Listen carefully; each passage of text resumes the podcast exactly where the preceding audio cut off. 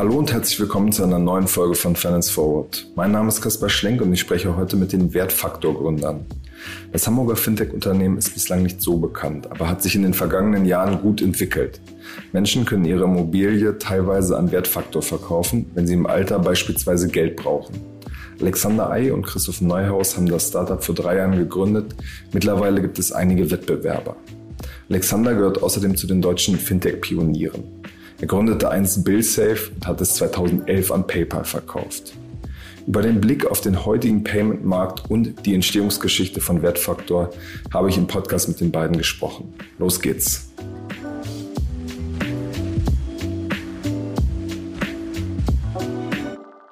Hallo Alexander, hallo Christoph. Hi. Hallo Kaspar, grüß dich. Alexander, als erstes würde mich mal interessieren, du bist mal als äh, Arzt gestartet, hast es studiert, in dem Beruf gearbeitet.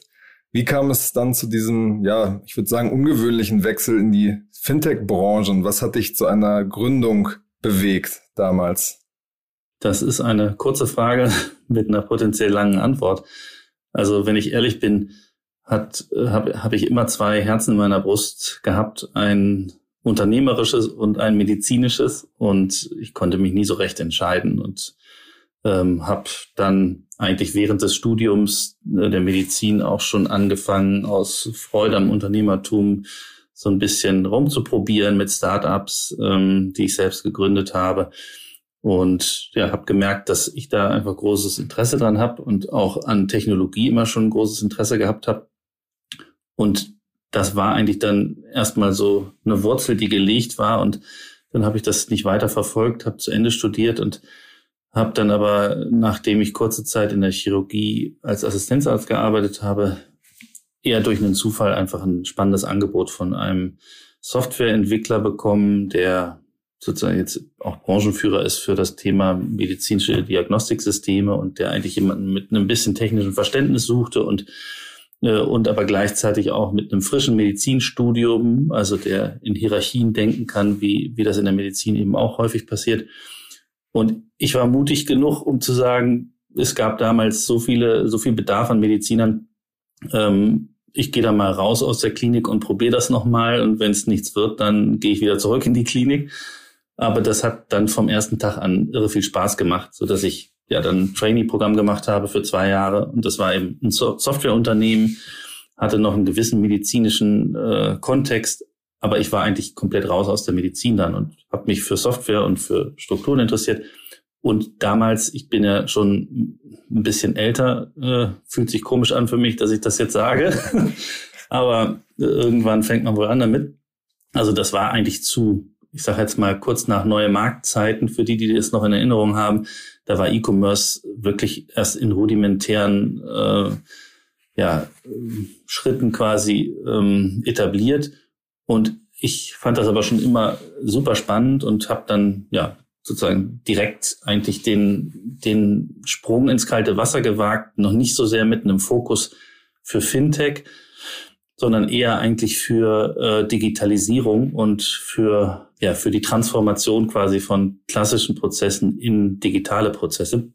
Und das war dann zufälligerweise ein, ein Fintech-Thema. Wie wurde diese, diese unternehmerische Wurzel gelegt? Weil ich meine, als Chirurg, man hat Ansehen, äh, Gründung, hatte er damals noch ein ganz anderes äh, Image als jetzt ja mehr als zehn Jahre später. Wie kam das? So eine Frage, die reicht wahrscheinlich, wenn man ehrlich ist, irgendwo bis weit zurück in die Kindheit. Ja? Ähm, also mein Vater, meine Schwester, mein Schwager sind alles Ärzte.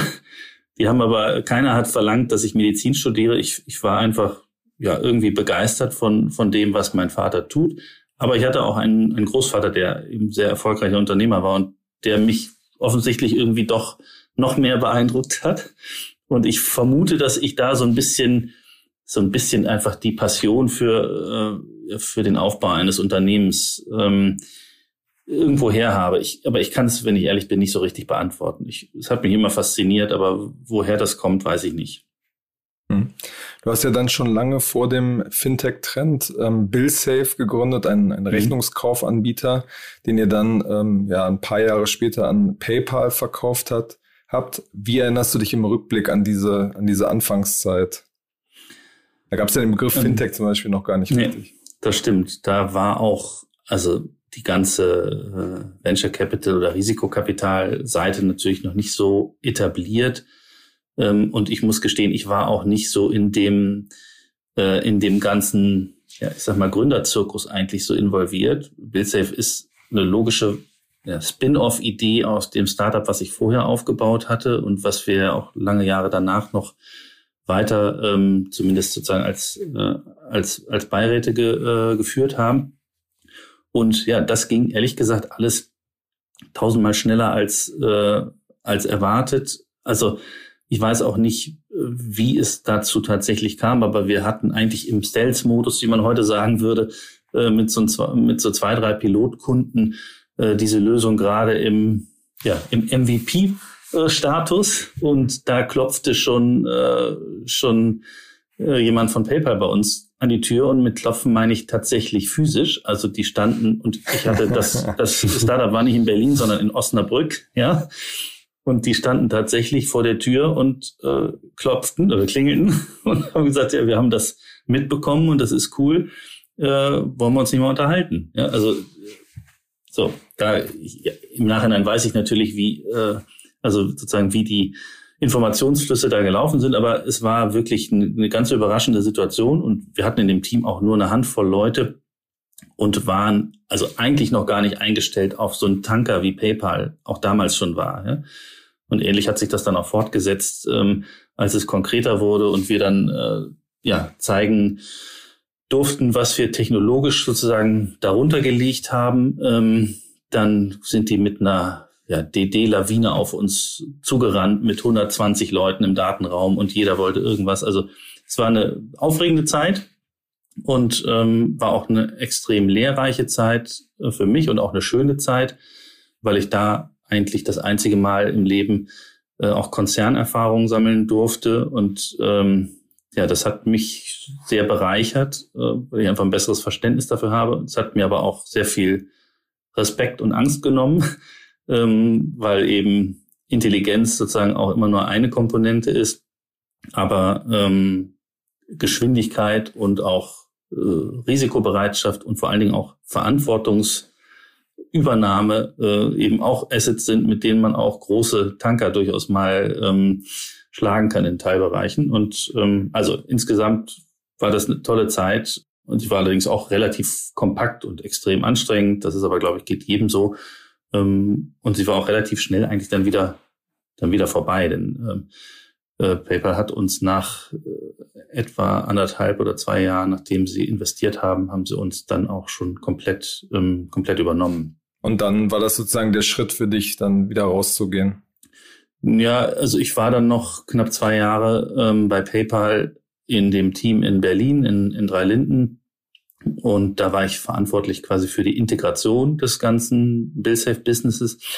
Wir haben ja, also eigentlich von Tag eins an die Strategie verfolgt, jetzt nicht die Brand logischerweise BillSafe im Markt zu etablieren, weil das auch ähm, im im Kontext mit PayPal nicht so viel Sinn gemacht hat, sondern uns eigentlich in die Infrastruktur von PayPal zu integrieren und dann eine Zahlart unter mehreren zu werden, beziehungsweise dann nachher zwei mit dem, mit dem Ratenkauf, den wir auch über unsere Engine sozusagen abgewickelt haben. Ja, also in Summe war, war PayPal eine Periode von vier Jahren und ich wusste aber relativ früh, dass es eine spannende Zeit ist, aber dass ich nicht ähm, dauerhaft äh, im Konzern bleibe, weil das einfach nicht mein Naturell ist und auch sicher auch nicht meinen Stärken entspricht. Ja, ähm, da in solchen politischen Dimensionen auch äh, stärker zu denken und ähm, ja, das ist einfach ist eine andere Qualität, ähm, die ich auch sehr schätze von von vielen, aber die habe ich nicht. Ja. PayPal hat euch ja dann ähm, gekauft. Kannst du ein bisschen was zu den Dimensionen des äh, Kaufpreises sagen damals? Also Dazu findet man nichts, ähm, wirst du wahrscheinlich oder zumindest hoffe ich bestätigen können. ähm, und das ist eben, das ist eben Teil des Deals, dass wir, ähm, dass wir das nicht veröffentlichen. Aber ähm, also ich kann sicher sagen, es ist jetzt mit dem, was teilweise heute ähm, erlöst wird, nicht unbedingt zu vergleichen. Also das war ein guter, ein solider Deal, ähm, der sich auch für die Gründer, Gründer ähm, durchaus gelohnt hat. Ähm, Und es war auch ein sehr vertrauensvolles Zusammenarbeiten, weil wir eben ja auch noch ein anderes Unternehmen hatten, ähm, was wir auch behalten durften, in Anführungsstrichen, und wo es auch eine äh, andauernde Zusammenarbeit weiterhin gab, mit PayPal dann fortgesetzt. Also hat sehr viel Freude was gemacht. Was habt ihr da genau gemacht? Wir haben einige, ähm, einige der Prozessschritte quasi aus dem ganzen Debitorenmanagement ähm, bei unserem und Unternehmen in Osnabrück abgewickelt, die dann auch nachgelagert sozusagen die ganzen Mahnverfahren äh, gemacht haben. Also BuildSafe war ja eigentlich fokussiert, ich sage mal so, das Kernasset von BuildSafe war die Echtzeit, Kreditentscheidung und äh, das ganze Thema Betrugsprävention. Also wie, äh, wie macht man in Echtzeit eigentlich eine, eine Kreditentscheidung? Rechnungskauf ist ja auch ein Kreditzahlart. Ähm, ähm, und das ist sozusagen das Kernasset und dann Kundenbetreuung, technische Integration in die Shops etc. Das ist eigentlich BillSafe und nachgelagert, also zahlungsgestörte Transaktionen zu managen. Das ist eher eigentlich ein Inkasso-Thema, ähm, was wir in Osnabrück sozusagen auch weiter, ähm, ja, weiter bearbeitet haben, auch nach der ähm, Beteiligung von PayPal und auch nach der Übernahme. Ähm, und das setzt natürlich schon auch immer ein sehr vertrauensvolles äh, Verhältnis voraus, weil man ja auch immer sicherstellen muss, dass es keine Interessenskonflikte und sowas gibt. Aber das hat alles super funktioniert. Also war eine tolle Zeit und es hat sich auch für uns gelohnt ähm, finanziell. Aber ähm, also es gibt immer einen, der kriegt noch mehr für sein Unternehmen. Was soll ich sagen? Ne? ja, ich meine, im, im, Rückblick kann man jetzt immer sagen, man ist jetzt irgendwie schlauer, aber wenn man sich die mhm. Payment-Branche, du hast es gerade schon angesprochen, so anguckt, gibt's ja Wahnsinnsbewertung allein, wo sich Klarna jetzt ähm, hinentwickelt hast, hat. Ja. Würdest du denn sagen, dass, dass du irgendwie da zu früh verkauft hast, wenn du jetzt auf diese Zeit zurückblickst? Mhm. Also ähm, ich glaube, dass also jeder macht, glaube ich, ähm, Fehler äh, in seiner Laufbahn als Unternehmer. Und wo mir sicher, noch, sicher Erfahrung gefehlt hat, ist bei der Einschätzung beispielsweise von strategischen äh, Synergien, die durch solche Transaktionen ähm, erhofft werden. Ja, also gerade wenn man jetzt wie in unserer Situation äh, im Prinzip den Weltmarktführer von, von solchen Transaktionen mit in, ähm, in seine Gesellschafterstruktur nimmt, dann hat man neben der reinen ja, refinanzierenden Komponente fürs Wachstum eben immer auch bestimmte Erwartungshaltungen, was technische Kooperationen angeht, was, was Zugriff auf Datenbestände angeht. Und da habe ich also wirklich vollkommen unterschätzt, wie, wie schwer das ist, sowas auch in einem überschaubaren Zeitfenster mit einem Konzern umzusetzen. Und da mache ich überhaupt niemandem einen Vorwurf, weil wenn wir natürlich uns angucken, wie klein wir waren, wir waren praktisch ein Nanopartikel im, im PayPal-Universum. Ja. Und wenn wir dann mit unserer Bohrmaschine kommen und sagen, wir wollen jetzt in San Jose gerne euren Datentopf anbohren, dann, ist das, äh, ist das ein ziemlich dickes Brett, was, was man bohrt. Das habe ich unterschätzt. Ja. Wenn ich heute sozusagen in der gleichen Situation wäre, würde ich versuchen, da mehr, ähm, ja, mehr Handlungsspielraum zu behalten, nach, nachdem man äh, mit so einem großen Gesellschafter quasi ähm, gemeinsam agiert, ähm, weil man sonst natürlich schon auf der einen Seite äh, quasi das Wachstumskapital bekommt und auf der anderen Seite eine Forderungshaltung hat gegenüber technischer äh, ähm, Kooperationen. Und ähm, also da wüsste ich, sagen wir mal so, heute, äh, wie ich es sicher besser machen würde. Ja? Und, und der Zeitpunkt des Verkaufs ja, ist immer also der, der ist ja nicht nur getrieben durch, äh, durch die richtige, durch das richtige Angebot, was gerade im Markt ist, sondern gerade damals, wo es noch nicht so diese Fintech-Ökosysteme gab, die es heute gibt, wo du im Prinzip ja sozusagen Bankdienstleistungen als Servicekomponente einzeln dazu kaufen kannst, war das damals alles noch ein bisschen komplizierter, äh, was die Regulierung und ähm, ja quasi und überhaupt die Möglichkeiten der Kooperation zwischen einer Vollbank und einem Startup ähm, gibt. Also da gibt es mehrere Aspekte, die dafür sprechen, dann auch zu verkaufen äh, und nicht nur das perfekte Timing, sondern eben manchmal auch, okay, dann hat man andere regulatorische Rahmenbedingungen, mit denen man zusammen agieren kann. Und also ich vermute, ich würde zum, wahrscheinlich würde ich die, das damals genauso heute wieder machen, außer ich würde mir halt gerne ein bisschen mehr ähm, Druck Mittel ähm, ermöglichen, um dann technische Integrationen auch noch ein bisschen stärker forcieren zu können. Aber ansonsten hm. passte das schon. Genau, bevor wir jetzt ähm, zu Wertfaktor deinem aktuellen oder eurem aktuellen Unternehmen kommen, noch ein, eine letzte Frage. Unter iVentures investierst du in ganz, ganz unterschiedliche Geschäfte, zum, in Fintechs wie, wie Billy und Peer, in medizinische Startups, aber auch in ja ganz andere Geschäfte, wie zum Beispiel das Natursteinwerk Neuropin hatte ich gesehen oh. und eine, eine, eine Schlachterei. Was ist da deine, deine Herangehensweise? Das hast du aber nicht auf der Internetseite gesehen. also nee, habe ich ein bisschen gebuddelt. Ja.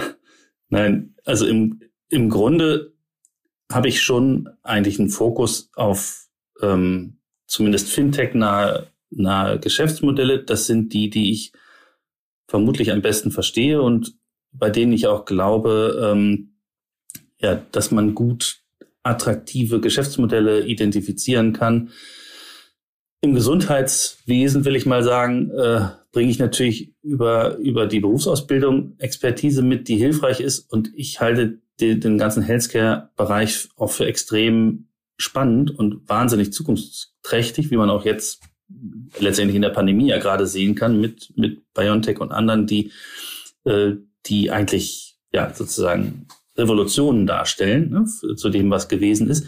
Was da halt viel schwerer ist, ist, ähm, ich sage jetzt mal, so ein, ein, ein solides Geschäftsmodell zu identifizieren. Also die Monetarisierung ist einfach nicht so einfach zu einem frühen Stadium modellierbar, wie das in der Fintech-Welt ist. Und man hat immer noch unglaublich große Ungewissheit, was die gesetzlichen Rahmenbedingungen angeht. Also Stichwort Patientenakte digital, ja, da, da bastelt, tüftelt Deutschland jetzt seit 20 Jahren dran rum. Ne? wenn ich irgendein Geschäftsmodell darauf aufbaue, äh, bin ich in Rente, bevor das geht. Ne? Also das macht, das macht diesen, äh, diesen Vertical sozusagen so ein bisschen ja, herausfordernd. Ähm, trotzdem habe ich die Hoffnung, dass ich da vielleicht auch noch ein bisschen, bisschen was Interessantes finden kann in, in der Zukunft und dass auch äh, es da so eine Ökosystementwicklung gibt, wie, ähm, wie im Fintech-Bereich ähm, auch, wo man dann einfach mehr Planungssicherheit hat und sich mehr auf das Geschäftsmodell fokussieren kann als auf die regulatorischen Rahmenbedingungen. Ne? Und äh, also die äh, beiden anderen Beispiele, die du genannt hast, das sind eher, ich sage jetzt mal, opportunistische, Freundes, opportunistische Freundesdienstleistungen, sagen wir es mal so. Das hat eigentlich keine Relevanz für die, ähm, ja, für die strategische Ausrichtung. Okay. Christoph, du hast ja deine Karriere unter anderem auf der Investorenseite gemacht, warst davor Wertfaktor bei, bei Endite. Wie habt ihr beide zusammengefunden und wie ist auch die, die Idee zu Wertfaktor entstanden? Ja, zusammengefunden haben wir beiden ähm, in der Zeit, äh, über die ihr gerade viel gesprochen habt, nämlich äh, in dieser PayPal-Zeit. Ich war äh, damals bei Corporate Finance Partners bei Andy Tümmler und habe dort ähm, dieses Investment und dann auch den Verkauf an PayPal beraten. Ähm, stand also da an der Seite der beiden, äh, der drei Gründer damals und habe die beraten und den Prozess begleitet. Und der Alex äh, hat mir damals äh, sehr imponiert und ich fand, er war irgendwie ein toller Gründer mit einem guten Ansatz. Und so habe ich versucht, ihn immer in meinem Netzwerk zu halten und mich alles halbe Jahr mal wieder zu melden. Und dann zu der Endite-Zeit haben, haben wir Alex viel genutzt, um eben uns gemeinsam äh, Fintech- oder Healthtech-Modelle anzugucken, weil der Alex da immer ein gutes Verständnis für hatte. Ähm, und er hat uns dann geholfen. Wir haben da kein Investment gemacht in dem Bereich, so dass man auch sieht, dass er sehr kritisch da war. Ähm, und irgendwann nach fünf Jahren Endite ähm, saß ich eben fünf Jahre lang vor den jungen Unternehmern und habe immer gedacht, Mensch, ich will da auch auf die andere Seite. Das Gras ist ja bekanntlich immer grüner da drüben. Und habe dann gedacht, okay, jetzt ist Schluss mit dem äh, Rumgenöle, jetzt machst du das mal. Und Alex war einer meiner Partner, ehrlich gesagt, mit denen ich äh, über verschiedene Ideen äh, diskutiert habe. Ich habe Endite verlassen ohne eine konkrete Geschäftsidee. Ähm, und wir haben mehrere Sachen diskutiert. Und diese hier hat uns beiden am meisten gefallen, weil wir einfach das schlechteste Angebot im Markt vorgefunden haben. Also der Markt war so, da gab es Anbieter, aber das, was die angeboten haben, war einfach so schlecht, dass wir gedacht haben, okay, das muss doch irgendwie besser gehen, das kriegen wir doch irgendwie besser hin. Und so haben wir dann gemeinsam überlegt und äh, über ein paar Monate eben den Teilverkauf erfunden. Und so ist Wertfaktor entstanden. Genau, das, das traditionelle Produkt ist ja die, die sogenannte Leibrente. Vielleicht kannst du noch mal ein mhm. bisschen erklären, inwiefern ihr euch davon absetzt und was ihr da an Neuerungen in den Markt gebracht habt 2018.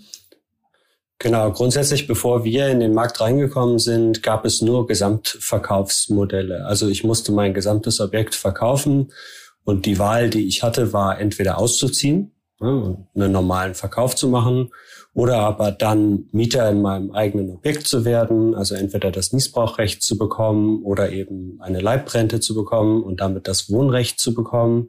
Das waren die Optionen, die ich gehabt habe. Und dadurch, dass mir jemand dieses Recht einräumt, muss ich äh, einen in unseren Augen relativ hohen Abschlag ähm, akzeptieren, hm, dafür, dass äh, der andere das Haus eben nicht nutzt, sondern ich es weiter nutzt. Und da unterscheiden wir uns eben sehr stark. Wir kaufen eben nicht die ganze Immobilie, sondern wir bieten an, nur einen Teil zu kaufen. Wir räumen auch ein Niesbrauchrecht ein, aber dafür, dass das Niesbrauchrecht bei dem Miteigentümer liegt, zahlt er uns monatlich etwas und dadurch müssen wir keinen Abschlag nehmen, weil wir eben eine Gegenleistung dafür erhalten. Das heißt, wir denken, dass der Teilverkauf deutlich flexibler ist für den Kunden, deutlich fairer, weil er eben keine Abschläge akzeptieren muss. Ähm, er kann selber wählen, wie viel er aus der Immobilie rausholen möchte.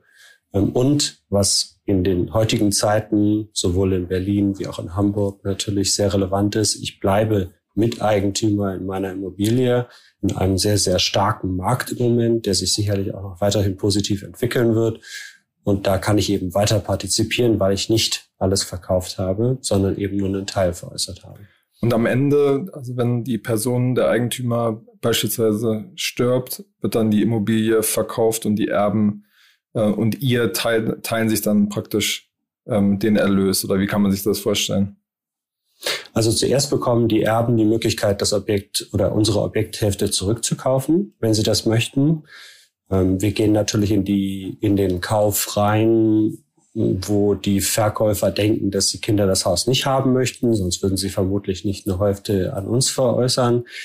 Äh, aber das Leben kann sich ändern. Ne? Es kann sein, dass die Tochter doch aus München wieder zurückzieht nach Kiel und irgendwie dann doch Interesse hat am Elternhaus. Also werden erstmal die Kinder gefragt, die können zurückkaufen.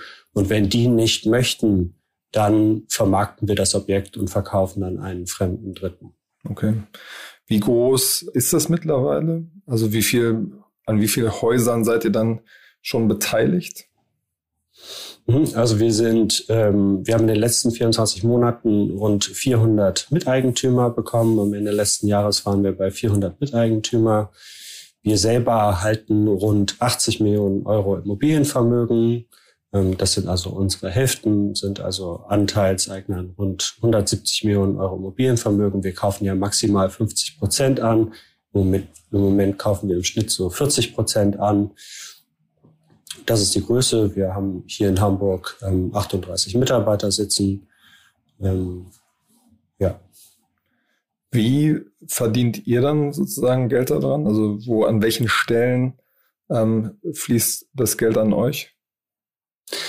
Ähm, wir haben drei Stellen, ähm, die, an denen wir definitiv Geld verdienen und es gibt eine vierte, die optional dazukommt. Ähm, die erste Stelle ist, wir ähm, wir kaufen die Objekte an und leihen uns äh, dafür Geld ähm, bei Banken. Wir fremdfinanzieren das.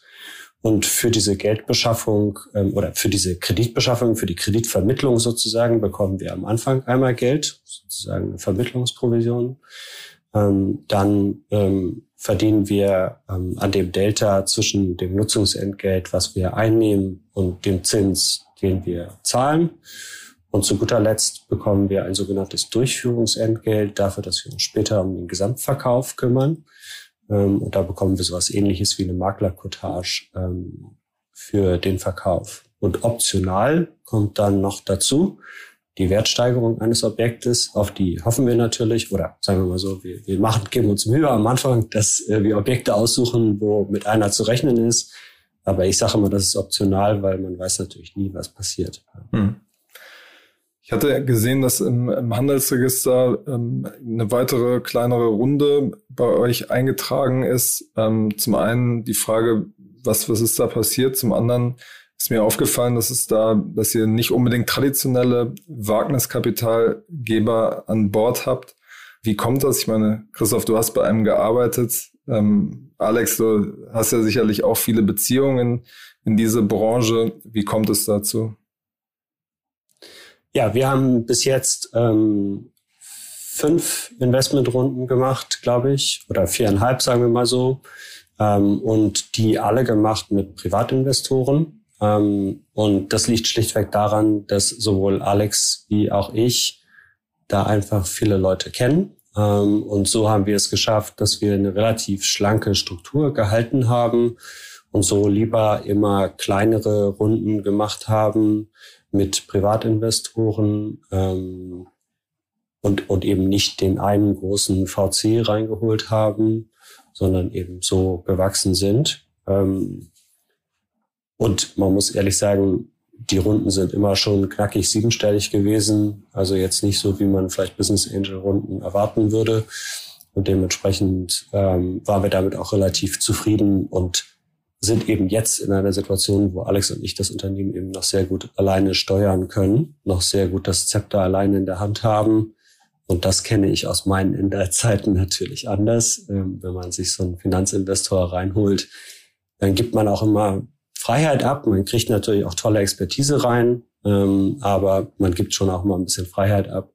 Und das haben wir bis jetzt eben noch nicht tun müssen und sind auch eigentlich sehr glücklich drüber. Alex, wie, wie siehst du das? Wie ist da dein Verhältnis zu der Wagniskapitalgeberszene? Also ich glaube, ähm, also mein Verhältnis ist gut zu der Wagniskapitalgeber-Szene. Ich, ich kenne natürlich auch einige, wobei ich schon sagen muss, Christoph ist äh, innerhalb der VC-Welt sicher noch deutlich besser ähm, vernetzt, einfach durch auch ja sein sozusagen Spätphasenfokus damals bei Endite und die großen Tanker, mit denen ihr zusammen Investments gemacht habt. Ne? Und das ist ja auch immer schon ein Prozess, der einen dann irgendwie ein Stück weit zusammenschweißt und auch Vertrauen aufbaut. Also ich glaube im Kern einfach, ähm, dass wir vielleicht auch gar nicht so der typische VC-Case sind ja, bei dem, was wir machen, weil wir nicht so, also aus meiner Wahrnehmung auch nicht so in so eine typische Schublade passen, die äh, VCs gerne adressieren, ähm, weil Fintech ist okay und äh, PropTech ist auch okay, aber irgendwie so ein Hybrid und so, das ist dann schon wieder ähm, ein anderes Spiel. Aber in, in der Summe ist es jetzt, glaube ich, nicht so, dass wir irgendwie eine Aversion gehabt hätten oder auf jeden Fall verhindern wollten, dass, äh, dass bei uns ein VC äh, mit an Bord ist, sondern wir haben einfach glücklicherweise einen großen Kreis von, ähm, von Unternehmern, die wir kennen und mit denen wir teilweise auch eigene, ja, sozusagen Investments schon gemacht haben, wo äh, gutes, eine gute Vertrauensbasis da ist und wo wir auch den Eindruck haben, da ist auch ein bisschen fachliche Expertise aus den verschiedenen Bereichen ähm, ja, zusammengeführt, die uns einfach auch nochmal so als Bearingspartner dienen können. Und, ähm, und es war toi toi toi einfach auch immer äh, sozusagen genug Interesse von Seiten der Angels ähm, da, dass sie, äh, dass wir keinerlei Notwendigkeit hatten, ein VC mit an Bord zu nehmen. Also ähm, und das funktioniert bis zum heutigen Tag äh, super gut und macht irre viel Spaß und ist eine, ja, eigentlich schon irgendwie so ein familiäres äh, Setup, ne, wo man sehr offen und sehr transparent ähm, wirklich jede Frage und jedes Problem adressiert und äh, immer, immer Hilfsangebote aus dem Netzwerk hat. Ähm, also macht großen Spaß. Die Frage, du hast es gerade schon angesprochen, VC-Case oder nicht. Dahinter verbirgt sich ja dann oft auch die Frage, wie groß kann das in den nächsten fünf, sechs Jahren mal werden? Was ist da eure Perspektive? Es ist ja ein, ein relativ junger Markt. Ja, das ist erstaunlich. Da sind wir mit in den Gesprächen mit VCs, äh, glaube ich, sehr, sehr unterschiedlicher Meinung, äh, was die Skalierbarkeit des Modells angeht und auch was das Marktpotenzial angeht. Es gibt in Deutschland alleine fünf Millionen Objekte, die besessen werden von Leuten, die über 65 sind. Und das ist ja ein Markt, der wächst, weil der Markt der 65-Jährigen wächst. Das heißt also, in zehn Jahren werden es eher sechs Millionen Haushalte sein. Und das ist erstmal eine große Zahl. Wenn man sich dann vorstellt, dass wir im Schnitt 200.000 Euro ankaufen, das heißt also diese Zahl mal 200.000 Euro nimmt, dann haben wir ein so enormes Volumen, was man in Deutschland alleine machen kann. Und wenn man sich internationale Märkte anguckt, in denen diese Produkte schon deutlich etablierter sind, auch gemacht wird. Ne, in UK gibt es 3,4 Milliarden Pfund pro Jahr werden über Verrentungsmodelle ähm, wird gedreht. Da sind wir in Deutschland, wenn wir letztes Jahr alle zusammen 100 Millionen oder 150 Millionen oder 200 Millionen gemacht haben, ist wahrscheinlich schon viel. So, das heißt, wir sind weit, weit entfernt bei, bei einem deutlich größeren Land. Ähm, und daher, wir sehen da extrem viel Potenzial. Es gibt sowohl der Verrentungsmarkt in sich wächst, wird größer, die Offenheit von äh, Menschen wird dafür größer. Und dann in diesem Markt, der wächst, wächst die Nische, der Teilverkauf, der wir ja im Moment noch sind, die Nische, die wir sind, wächst auch stark, sehen wir. Das heißt also, wir sehen sehr, sehr großes Potenzial für die Zukunft und wir denken auch, dass man das sehr skalierbar aufbauen kann. Ähm, das ist zumindest meine Meinung hm. dazu. Man sieht ja, dass in den vergangenen Monaten da auch neue Spieler an den Markt gekommen sind. Zum Beispiel Engel und Völkers, auch aus, aus Hamburg, hat dieses äh, Liquid Home gestartet. Dann gibt es Heimkapital aus München noch ein, ein Berliner Team, die, die alle so in der ähnlichen Produktkategorie was anbieten. Wie seht ihr da den Wettbewerb und wie seht ihr euch da auch positioniert? Um da anzuknüpfen an das, was Christoph eben gesagt hat, wir haben, wir haben einen riesengroßen Markt. Wir haben eine völlig neue Produktkategorie. Ähm, und also ich persönlich, das ist jetzt auch wirklich nur meine Meinung, äh, muss Christoph gleich nochmal selber was zu sagen. Ich empfinde das als eine Bereicherung für den Markt, ähm, wenn mehr Unternehmen diesen, dieses Angebot als attraktiv empfinden. Ähm, denn wir müssen natürlich auch noch eine ganze Menge von ähm, ja, Grundlagenarbeit leisten, um, um unser Produkt überhaupt erstmal visibel zu machen im Markt und, und äh, das auch wirklich in der Breite ähm, bekannt zu machen. Und da helfen uns im Zweifel zusätzliche Wettbewerber. Also finde ich das jetzt gar nicht schlimm. Und die Tatsache, dass sie, ähm, dass sie alle eigentlich, also de facto eins zu eins unser Modell ähm, übernommen haben, empfinde ich persönlich auch eher als ja eine kleine Bestätigung dafür, dass ähm, die viele Gedankenarbeit, die wir uns vorher da rein äh, gemacht haben, dass sie offensichtlich nicht ganz verkehrt gewesen ist, denn sonst ähm, sehen die nachfolgenden Unternehmen sicher sicher nicht fast genauso aus. Ne? Also hm. ähm, ich glaube, das ist da ist Platz für äh, für viele in dem Markt und ähm, ja und sozusagen je mehr Angebot da ist, desto desto mehr wird sich das auch in der Summe dann äh, für die Kunden positiv ähm, entwickeln, denn die haben dann auch mehr Möglichkeiten zu vergleichen und ähm, also ich empfinde das als, als nicht negativ. Hm. Wie erreicht man so eine bisschen ältere Zielgruppe? Das lässt sich ja nicht vergleichen mit N26 oder, keine Ahnung, Fintechs, die jetzt TikTok-Werbung schalten. Da werdet ihr ja wahrscheinlich eure Ü60-Zielgruppe nicht unbedingt erreichen. Also welche Kanäle sind da die Wege, um die Menschen zu erreichen? Also wir haben sehr stark gestartet mit ähm, Online-Marketing. Ähm, äh, unser erster Kanal war Facebook. Ähm, nicht, weil es der passendste Kanal ist, sondern weil es der einzige ist, den ich als Nicht-Online-Marketeer selber einstellen konnte und äh, ohne Vorwissen. Ähm, und der Kanal ist immer noch stark für uns, funktioniert immer noch gut für uns. Ähm, mittlerweile sind natürlich weitere Online-Kanäle dazugekommen. Ich würde denken, dass so ungefähr die Hälfte unserer Leads, die wir pro Woche bekommen, ähm, online sind. Und der Rest kommt aber sehr traditionell offline. Ich glaube, wir sind ähm, einer der wenigen, die noch äh, Printwerbung bucht, äh, die noch Tageszeitungen buchen, äh, die noch Radiospots buchen. Ähm, also von da aus, ähm, das Also es ist eine Mischung aus beidem äh, und wir probieren immer wieder neue Sachen aus. Ne? Also das, was letztes Jahr irgendwie mal ausprobiert wurde, ist mittlerweile alt.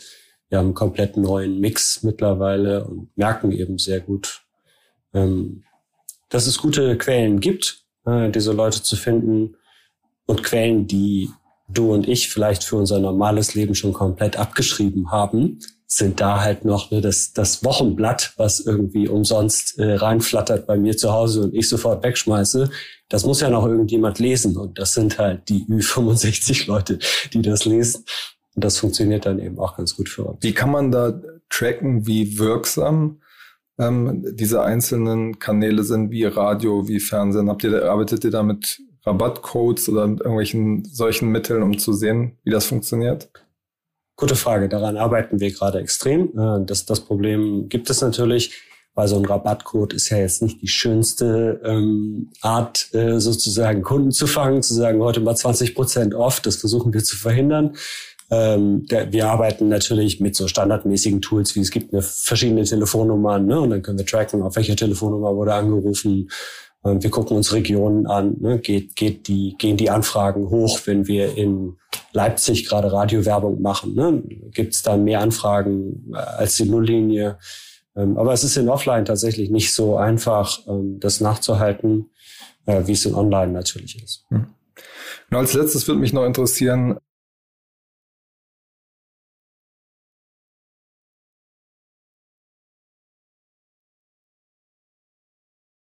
Wo werdet ihr in anderthalb Jahren stehen? Vielleicht auch so ein paar konkrete Zahlen, dass wenn wir uns in, in anderthalb Jahren wiedersehen oder wieder hören, dass man dann nochmal gucken kann, wie hat sich eigentlich das Ganze entwickelt.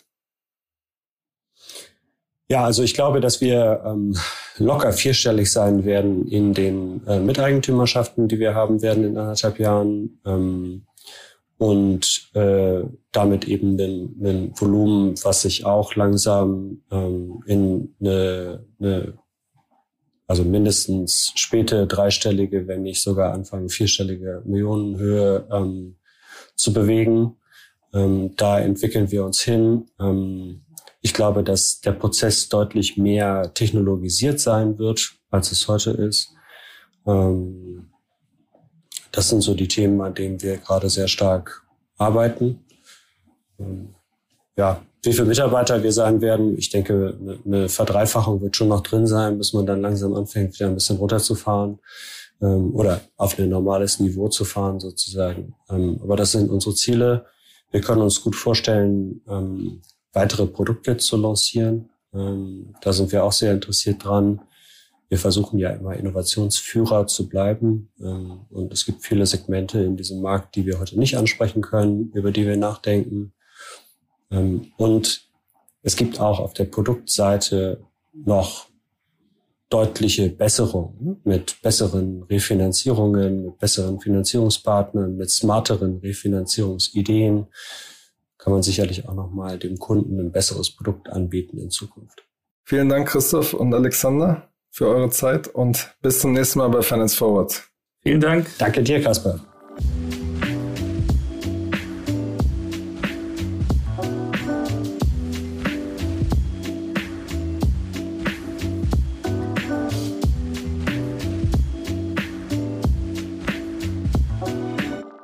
Dieser Podcast wird produziert von Podstars